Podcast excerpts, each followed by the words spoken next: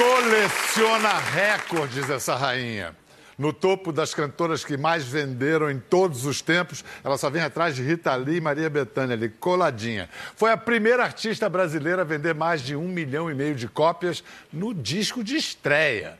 Se hoje as mulheres ocupam, com garra, garbo e justiça, cada vez mais espaço na música sertaneja, é porque trilham os caminhos e as estradas que ela abriu há mais de 30 anos, quando começou sua carreira. É com o coração cheio de orgulho que recebemos hoje a rainha da canção sertaneja, Roberta Miranda. Roberta! Roberta! Obrigada. Que delícia, que delícia.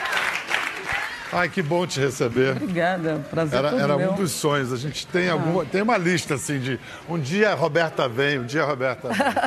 Agora, falando em nome dela, nome dela, você sabe que o nome dela não é Roberta. Sabiam disso? É, o nome dela é Maria.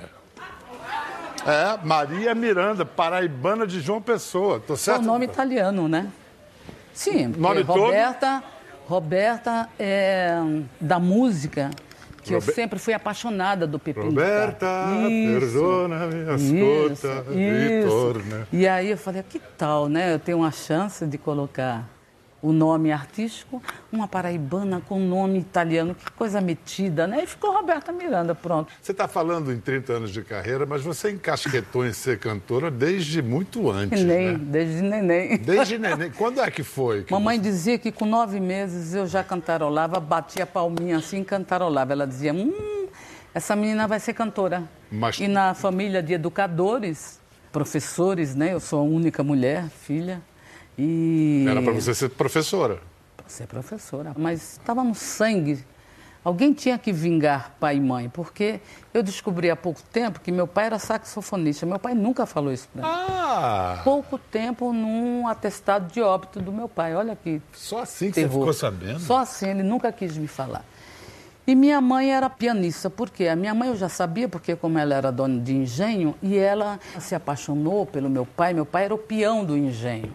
E, e deserdaram, né? Você sabe, a gente está falando coisa aí de 80 anos, Um 70 casamento anos interclasse. Acabou, É. acabou. Então essa foi a grande paixão da minha mãe e minha mãe foi estudou em colégios internos, entendeu? Aonde tocava piano, Ela falava francês. tudo pelo seu pai, por amor ao seu Eu já pai. nasci no berço da história de um grande amor. A Roberta realmente é, é muito bonito. Eu tenho o maior respeito pelo amor. E cantar você foi aprendendo sozinha, nunca aprendeu a cantar. Nunca, Bial, eu não sei o que é tocar um violão, alguém me ensinar a pegar num violão. Autodidata em tudo. Não sei o que é compor, ninguém nunca me ensinou, não sei o que é cantar. A vida inteira sempre coisa de Deus, né? E Eu ouvir, lembro- e ouvir, assim, cantoras que você ouvia e. Uau! Angela Maria, né? Porque é assim, o nordestino e os meus pais, ele final de semana ele amava colocar isso na, na vitrola, né? Na radiola.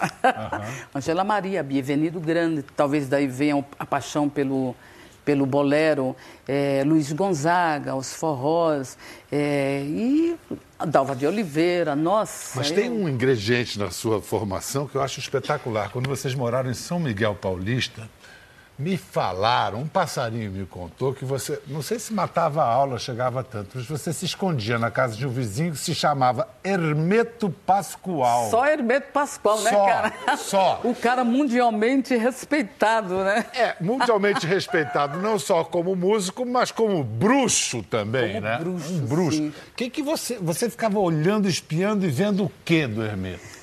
Eu era muito novinha, eu tinha o quê? Eu- o que eu lembro nitidamente que até sete anos eu vivi em João Pessoa, de sete anos para cá eu morei em São Paulo, vim para morar em São Paulo com a família. E, e eu, nós éramos vizinhos e eu via piano e eu via baterem num litro, né? litro de leite, era litro de é, leite. é. E eu dizia, mas aquilo me chamava, me atraía. E eu fugia de casa e ia para lá. Aí a minha mãe vinha, não, sai daí, não atrapalha. Ele dizia, não, deixa a menina. Ela está quietinha, ouvindo. E aquilo eu ficava ouvindo assim, enlouquecida, entendeu? Ele achava bonitinho aquela criança lá. Tipo, Criança. É. E ele achava bonitinho, e eu sempre falei, continuo falando isso, que como nós éramos extremamente pobres, não era que nós éramos pobres e comíamos uma mistura, né? Que a gente diz, um frango ou uma carne. Hum. Não, nós não tínhamos isso para comer. E o Hermeto pegou muita afeição, se afeiçoou muito a, a nós. Da família e dava duas. Mesmo. Sim, ele dava duas, três vezes na semana, a felicidade nossa, carne, frango, entendeu? E isso eu nunca esqueço, eu falo a vida inteira, agradeço ele por esse momento que marcou muito também, né? Além de ele ser um grande artista. É, eu posso imaginar que ele te deu coragem também, porque ele é um, é um homem muito corajoso na maneira que ele encarava a música e as possibilidades da música. Era um, era um bruxo. É verdade, é verdade. Agora, o que, que uma menina de 7, 8 anos, matuta... Percebeu ali. Percebeu ali. A sua né? sensibilidade, que já pois se é, manifestava é, ali. É. é. verdade. E aí, você começou a compor adolescente? Eu lembro que eu, quando eu fiz 15 anos, é, primeiro 15 anos eu não tive festa de, de, né, de, de 15 anos, então todas essas coisas marcam. Mas a minha mãe sempre foi uma mamãe muito dodói, muito doente. Por quê? Porque lá em João Pessoa é, a casa rachou e ela estava na cozinha e a metade da casa caiu nas costas dela. Ah, rachou? Eu pensei que você estava falando metaforicamente. A casa, não, a casa rachou, rachou e que mamãe estava fazendo a comida. A casa literalmente caiu em cima das costas da minha mãe. Então a minha mãe ficou com um problema sério que naquele tempo ninguém queria cuidar não é? Hoje a gente teria cuidado, mas então ela ficou muito corcunda e com muita dor. Então eu nasci no embalo da dor da minha mãe e eu me sentia muito angustiada. Eu sempre fui uma menina muito angustiada e eu sempre fui uma menina que eu confesso que ninguém sabe disso, que até 11 anos, 10 anos, eu achava que eu era autista. Eu achava que eu tinha alguma coisa diferenciada, porque eu só vivia nos cantos, os cantinhos, os quatro cantinhos da minha casa, e ali que eu sentava e ali eu ficava o tempo inteiro.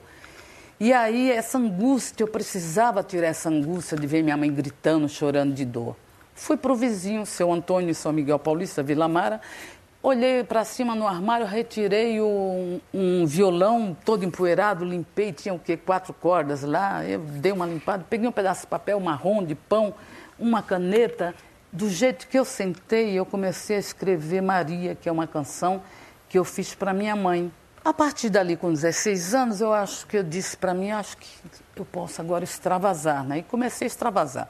É óbvio, é, Bial, que eu perdi muita canção, porque eu não tinha dinheiro nem para comprar é, gravador. Mas foi a partir desse, deste momento que eu comecei a extravasar, porque senão eu ia morrer louca. Né? A angústia foi o seu motor criativo, é. como muitas vezes é quando tem esse canal. Ainda bem, né? Porque aí você acabou ajudando a, a, curar a angústia de tanta gente com a sua arte, né? Mas olha, é, você teve que batalhar para se afirmar, porque uma cantora, compositora naquela época, para furar o bloqueio, tanto que a sua primeira música que fez sucesso, fez sucesso na voz de um homem. Tudo bem, um, um homem incrível, Jair Rodrigues, mas você foi só compositora. Fui porque... A Majestade o Sabiá. É, eu não tinha oportunidade de gravar uma, um disco, né? Eu queria mostrar a intérprete que eu sou. E as pessoas não davam essa oportunidade para a mulher. Então eu falei, eu tenho que bater meu nome, alguém tem que reconhecer o, o que eu faço. E comecei a. Cantor, compositor podia, mas cantora e compositora não, não era terrível. isso? Não, era muito terrível. Eu literalmente é, ouvia absurdos né, sobre a minha pessoa, porque primeiro disco já vendi bastante, né? Tem uma história boa que quando você finalmente consegue gravar o seu primeiro disco, você pergunta quantos tem que vender para eu conseguir gravar o segundo, é. não é isso? A minha angústia era tanto, eu tinha tanto medo que as gravadoras não me quisessem mais, que eu perguntei para o meu maestro, maestro, quanto que eu tenho que vender nesse primeiro disco para eles me darem o segundo, o terceiro, sei lá. O maestro fez as contas e falou, se você vender 5 mil, você paga a produção. Eu disse, ah, sou uma lutadora, vou de porta em porta e vou vender. Cinco mil eu vou vender. Mas aí, cara, oito meses é, me colocaram para divulgar, divulgar. Quando eu voltei, eu sempre entrava pelos fundos. E ali já era a fábrica. Eu entrei e vi um caminhão, o cara com assim um negócio levando, levando as caixas, botando caixas e caixas e caixas no, no caminhão e eu parei, né? Eu fiquei admirando do chão até o teto, muito disso. Eu fiquei ali admirando, claro, eu sou em todo artista. Aí eu fui perguntar para ele, eu disse, nossa, quanto disco, né? Ele disse, tem 100 mil aqui de entrega. E o artista, né? Inocente, né? Imagina, só queria 5 mil. E o artista? São todos seus, Roberta. Eu, eu levitei, cara. Eu falei, não, eu não acredito, 100 mil. Eu só queria vender 5 mil. Aí esse disco foi embora para 1 milhão e 500, 1 milhão e meio de Mais de 1 milhão e meio. Senhora. Até que, que no dia 8 de março desse ano, para celebrar 30 anos de carreira, Roberta Miranda reuniu uma galerinha para comemorar o Dia Internacional da Mulher. O que, que você legou para todas elas? Uma autoconfiança, né? Acho é. que você abriu caminhos para Acho não, tenho certeza. E, e, nesse começo de abrir caminhos foi literalmente abrir caminhos. Você rodou o país, né? E, e no começo foi rodando, batendo estrada, né? Não tinha avião. Não, não tinha, não tinha. É por isso que eu digo, é, eu fui muito feliz na, quando eu quando dei o título do meu DVD, os tempos mudaram, porque mudaram mesmo. Hoje, embora você tenha talento, que elas têm, todas elas têm, hoje você tem uma coisa que a Roberta não tinha. Por isso que tinha que ir de carro e, e ralar mesmo na vida de carro por anos e anos. Hoje você tem um investidor, é jogado uma dinheirama em cima de quem quer que seja, muitos milhões. Então eu tinha que quilômetros e quilômetros, milhares e milhares de quilômetros sozinha no meu carro. É uma amiga minha, a Mileide, me ajudando a dirigir, ajudando a me colocar no palco, ajudando a fazer meu cabelo, ajudando a me colocar o pouco tempo que eu tinha para dormir. Poxa, Bial, eu fiz cinco shows num dia. 1 de maio, nas fazendas. E não era playback, era show. Você já fez show em posto de gasolina? Fiz. Eu fiz show em posto de gasolina. Logo que eu comecei, né? Já fez show em cima de caminhão? Já. Eu fiz um, um show. Eu os caminhoneiros são um público maravilhoso. Eu né? adoro, nossa. Eu aprendi muito com os caminhoneiros. Eu tem coisas que você não esquece, né, na sua vida, porque eu lembro que em São Miguel Paulista botaram um caminhãozinho para eu cantar. E o cara, eu acho que o cara não entendeu que Roberta Miranda sou eu. E, e agora com vocês, para 20 pessoas, 30. Roberta e Miranda. então vamos lá. dupla, Roberta não. Não, isso não é nada.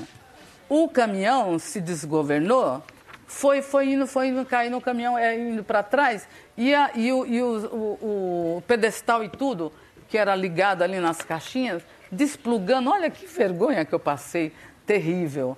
Mas, enfim, a gente superou. A gente Você... tinha que superar. Você tem visto o Brasil de um ponto de vista privilegiado nessas últimas três décadas, né? no palco, viajando esse Brasil todo. Mudou muita coisa. Foram três décadas de democracia no Brasil, de muita mudança. Você acha que, olhando assim, você não tem aquele olhar tantas vezes viciado de quem está no Sudeste, é, só com a mídia do Sudeste, do eixo ah. Rio-São Paulo? Você tem a visão do Brasil. É Por isso a minha pergunta: melhorou? Nossa, Biel. Melhorou. O que não melhorou foi, foram os políticos e a própria política Mas que não nação, nos respeita. O, o, Mas a, a, o, o Brasil. Sim, agora tudo mais fácil, né? O avião, a estrada, algumas mesmo com precariedade asfaltada ou não, melhorou bastante neste sentido, né? Eu fui em lugar que não tinha luz para fazer show. Ou se o colega estivesse fazendo show, ele tinha que parar ali de tocar e emprestar, emprestar energia para a Roberta cantar. Então, cara, a gente passou por muitas coisas. Não tem um cantinho desse país eu não lembro que Brasília eu pode estar tá dando trabalho, mas o Brasil continua trabalhando, né? Ah, Isso é essa não para. é, é. E um povo lindo, né? É. E um povo, sabe, lotado, banhado de fé, um povo amabilíssimo, trabalhador, né? Generoso. E que te ama, né? Generoso. É Principalmente muito... você, que te ama, que é, te ama. Pois é, cara. Os nossos próximos convidados que vão ter a honra de compartilhar o sofá com Roberta Miranda também têm uma mirada privilegiada do país, o ponto de vista do pé na estrada.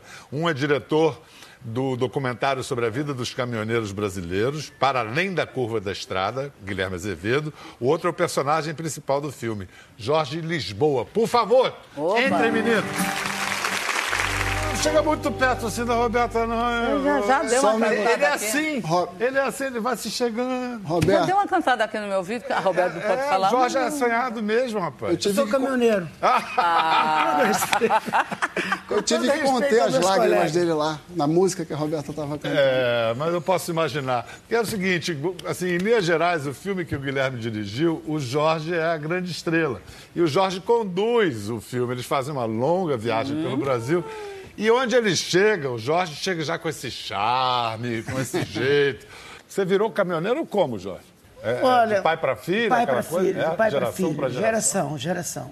Eu sou mais velho do que a, a Roberta na estrada, porque eu dei carona para ela na fita cassete. Ah, bom. Porque, bom, É. Mas não foi com o dedinho, não, né? Mas de qualquer maneira. Agora, agora já tá no DVD, né? Agora tá no pendrive, né? Vai, já passou. E, Guilherme, você, o que, que você procurava e o que, que você encontrou nessa viagem? Na verdade, quando eu encontrei o Jorge, é, eu não sabia o que ia acontecer de cara, porque. Mas eu me encantei com ele quando eu o conheci. Explica isso aí. É, e eu falei, Jorge, a proposta é a gente sentar, entrar na tua boleia e viajar durante o tempo que a gente est- estabelecer. E saiu o documentário, a gente conhece milhões de outros caminhoneiros, personagens. É isso, são, são famílias É. na estrada, pais e filhos. E todo dia era A assim. gente é uma família. É uma grande família, né? Pessoas que você não conhece, mas é gente da sua família.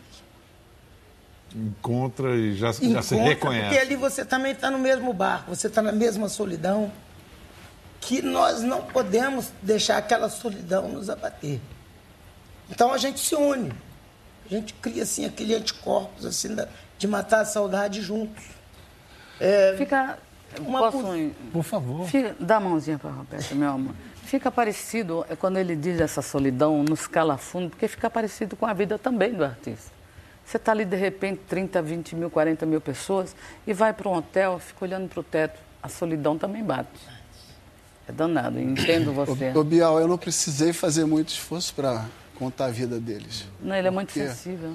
É, e, e o que a gente encontrou pela frente eram pessoas assim, essa família, que é uma família de, que são três irmãos, o pai foi, foi, é, morreu num acidente de ônibus e a família abraçou a vida da mãe, né? E um é caminhoneiro, a mãe com a outra irmã é, montaram uma, uma fábrica de quentinha para atender o caminhoneiro. Ai, que. É, olha aquilo. Maravilha. É. E eles vivem da, da, da, da, da profissão. É todo um, um- ecossistema, com perdão da expressão. Sim. É, aqui. Você falou em acidente, você sabe que essa moça aqui carrega um trauma de estrada sério. Terrível. Né? Você É. teve um acidente. Eu tive feio. um acidente horrível e como eu sempre preservei muito a minha mãe, e a minha mãe, praticamente, quando eu nasci, já era avó da Roberta, né? Ela, ela me teve com 48 anos e 6 meses, parto normal. Caramba. Então, é, eu trabalhava aqui em São Paulo, num restaurante, o Beco, e seis, sete horas da manhã, o meu colega disse, ah, vamos para Santos. A gente ia para Santos, tomava um banho de mar, voltava cheio de, de areia, mas infel- felizmente Feliz. nós íamos ver o mar. Bom, fomos e estava chovendo, era um fusquinha. Eu na frente com ele e ele bateu contra o ônibus. E eu, a única coisa que eu lembro é que eu pedia para que me salvasse, não me deixe morrer, não me deixe morrer. Inconsciente, fiquei cinco dias no hospital de Santos, na Santa Casa. Quebrei aqui, o supercílio caiu em cima do meu rosto, quebrei todos os dentes aqui, porque eu arrebentei ah, o vidro inteiro do. O que, que aconteceu? Aconteceu um trauma terrível, que se eu viajar hoje 19 horas, eu não durmo no Até ônibus. hoje. Até hoje. Você sabe que o Jorge teve um acidente seríssimo. A gente fica sabendo isso logo no início do filme. É? Um acidente carregando uma carga perigosa, que, era um, que é madeira. A madeira pode ir em cima Nossa. da bolé, do, Sim. do cavalo, né? E acaba. Como é que é? Vai mostrar as suas marcas aí? Aí ficou, Nossa. ficou pro meu currículo, mas graças a Deus estou com saúde. E aí, como é que você medo. superou o trauma? Eles têm a maior paixão porque, pelo que fazem. Impressionante. Não quero Pelo largar que de não jeito querem. nenhum, né? Um larga, fica seis meses fora, vai fazer, fazer um outro tipo de trabalho, mas volta para trabalhar. Muito, muitos caminhoneiros Vivem assim. E quando a gente não vai, a estrada nos chama, nós vamos. Isso é verdade.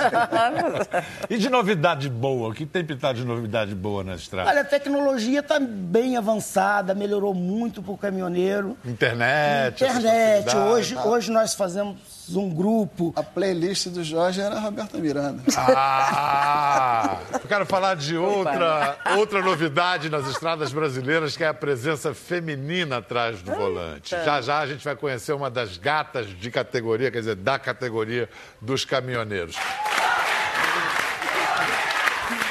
Senta aqui, descanse. Nossa, que Linda, pique, linda, hein? linda, linda. É. Que coisa linda, maravilhosa. Nossa, A gente está de volta, essa nossa conversa, esse show. Estamos com Roberta Meu Miranda, com essa lindo. figuraça do Figura. Jorge Lisboa. figura linda, sensível. Sensível, né? Guilherme Azevedo, documentarista. E agora a gente vai ter a honra de receber um colega de profissão ainda mais bonito que o Jorge. Quer Com dizer, uma certeza. colega. Com A certeza. caminhoneira Sheila Marchiori. Perdeu Um pouquinho mais bonita que o Jorge, né? Muito, muito, muito. Mas é, uma, mas é uma obrigação as mulheres ser mais bonitas Ah, que os homens. Jorge, Jorge. Eu Esse cara te prefiro- deu trabalho, hein, Ah, Guilherme? Deu. Como? Sheila, muito bem-vinda, querida. Nossa, é uma honra tá- estar aqui, Biel. Ah, uma alegria receber você. De onde você tirou essa ideia, menina, de ser caminhoneira? Olha, minha família até hoje quer entender. Meu pai é tratorista, minha mãe é do lar, meus irmãos todos, nós todos se criamos na lavoura, trabalhando com o pai ali no pesado. Eu, desde criança, eu queria ser caminhoneira. Só que a gente não tinha acesso à internet, então a gente não via caminhões. Por isso ninguém entendia o porquê. Por que ela quer ser caminhoneira? E por quê? Nem eu. Até hoje eu não sei explicar. Hoje eu já estou fazendo oito anos de estrada. E aí eu fui crescendo. Na minha juventude apareceu carga pesada. Pedro e Bino. E ali... ali Mais o bicho uma para pegou. botar na viu? conta da televisão. Pois né? é. Ali o bicho pegou. Principalmente naqueles episódios que a Patrícia Pilar era uma caminhoneira. Eu queria ser a Patrícia Pilar. Eu navegava naquilo, eu vivia aquilo e aquilo me dava força para continuar sonhando. Porque até então eu não tinha acesso nem a automóvel. E as pessoas riam, ninguém acreditava. Aí me casei, tive os três filhos e a vida parecia que não permitia mais que eu fosse atrás dos meus sonhos. Mas eu nunca desisti, eu fiz todas as habilitações, eu corri atrás de curso. Estudar nunca foi meu forte, Bial. Nunca quis ir para a escola. Porque eu sempre acreditei que o caminhão era uma profissão. Hoje o caminhão é minha profissão. Eu me orgulho muito. Por onde eu passo, as amizades que a gente faz é tudo do caminhão. A gente tem uma família fora de casa.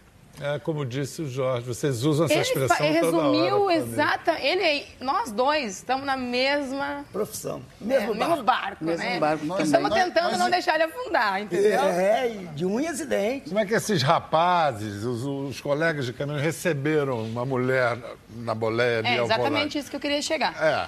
Quando alguém me pergunta sobre preconceito, sobre assédio, eu deixo bem claro, eu não sofro nenhuma das duas coisas. Uma que eu sei chegar e sei sair de um lugar. Quando eu iniciei na, na estrada, já foi deixado bem claro para mim. Você é uma mulher no mundo masculino. Você vai ter que saber entrar e sair das situações.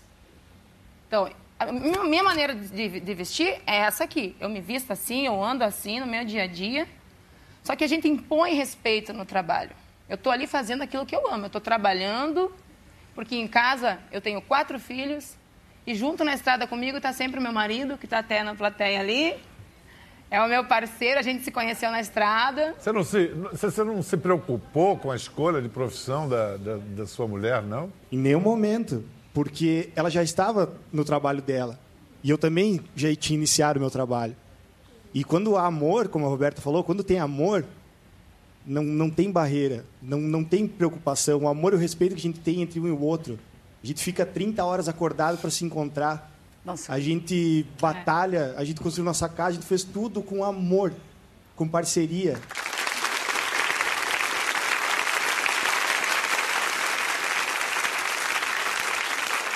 Em que situações você fica preocupado? Não vejo preocupação. A minha preocupação é não ver esse sorriso no rosto dela, todos os dias.